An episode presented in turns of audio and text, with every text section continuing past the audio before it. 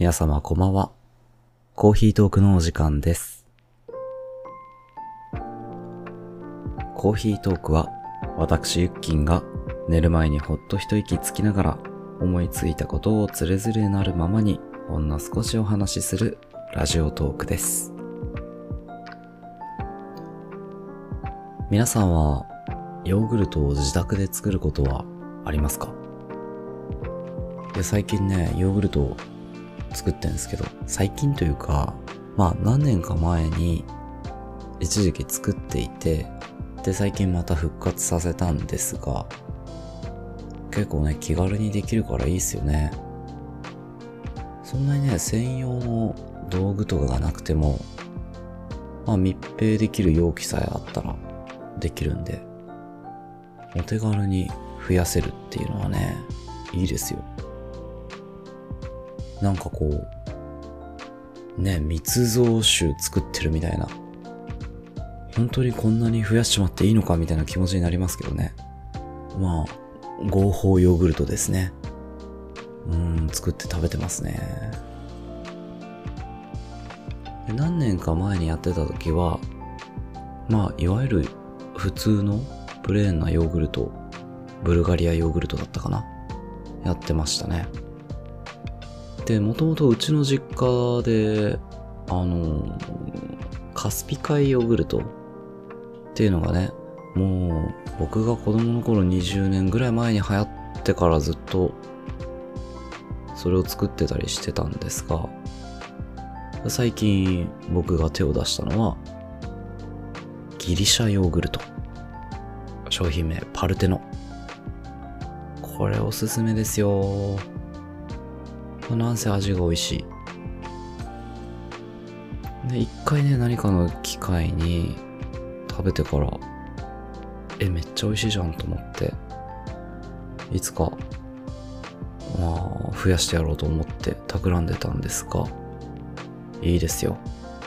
あのー商品として売ってるギリシャヨーグルト、そのパルテノは、ヨーグルトになった後に水気を切ってるみたいで、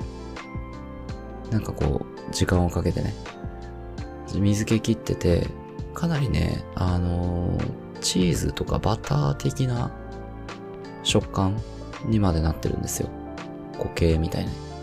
な。それがね、またまろやかで美味しいんですけど、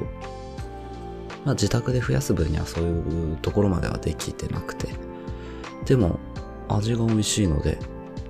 いいですね。ギリシャヨーグルト、いいですよ。ヨーグルトね、のはそれで毎朝、うん。一人暮らしで作ってる時は、僕はもうほぼ密閉も、まあ牛乳パックに直接ヨーグルト入れて、牛乳パックを密閉して作ってましたね。それでも案外できます。まあそのヨーグルト入れてると、入れる時のね、操作というか、スプーンとかはね、きちっと消毒したりして、熱湯を消毒したりして、やらないとこう、雑菌がヨーグルトに入っちゃう可能性もあるんですけど、それだけ気をつけて、で、牛乳パックからヨーグルト取るときも気をつけて、あとは、菌を増やすためにね、ヨーグルトを作るために、多少暖かいところに置いてあって、まあ、適さない牛乳もあるんですけど、糖分カットとかね、そういうのは適さないのがあるんですが、そこだけ気をつければ、割と誰でも簡単にできますね。いや、いいっすよ。ヨーグルト王国になってしまうわ。でも、世の中みんながヨーグルトを作り出したら、ヨーグルトを作ってる人たちは困るでしょうからね。あまりにもこう、ヨーグルトを増やすっていうのが家庭で流行ってしまうと、規制が入る可能性もありますよね。ヨーグルト自宅で作るの禁止とかね。ヨーグルト禁止法で。そうなると、やっぱり密造酒とかみたいに密造ヨーグルトが出てきたりして、密造ヨーグルトを大掛かりに作って販売し始めるヨーグルトマフィア、ヨーグルトカルテル、ヨーグルトギャングなんか生まれてくるかもしれなくて、恐ろしい世界になるかもしれない。ので、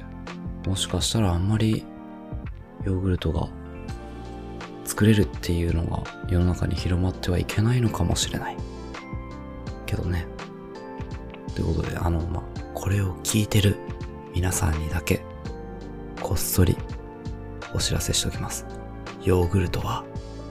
増やせます。おすすめです。かなり体にいいです。というところで、本日はここまで。明日土曜日はね、えー通常通りの一人ねラジオを配信したいと思います。コーヒートークはまた来週月曜日。おやすみなさい。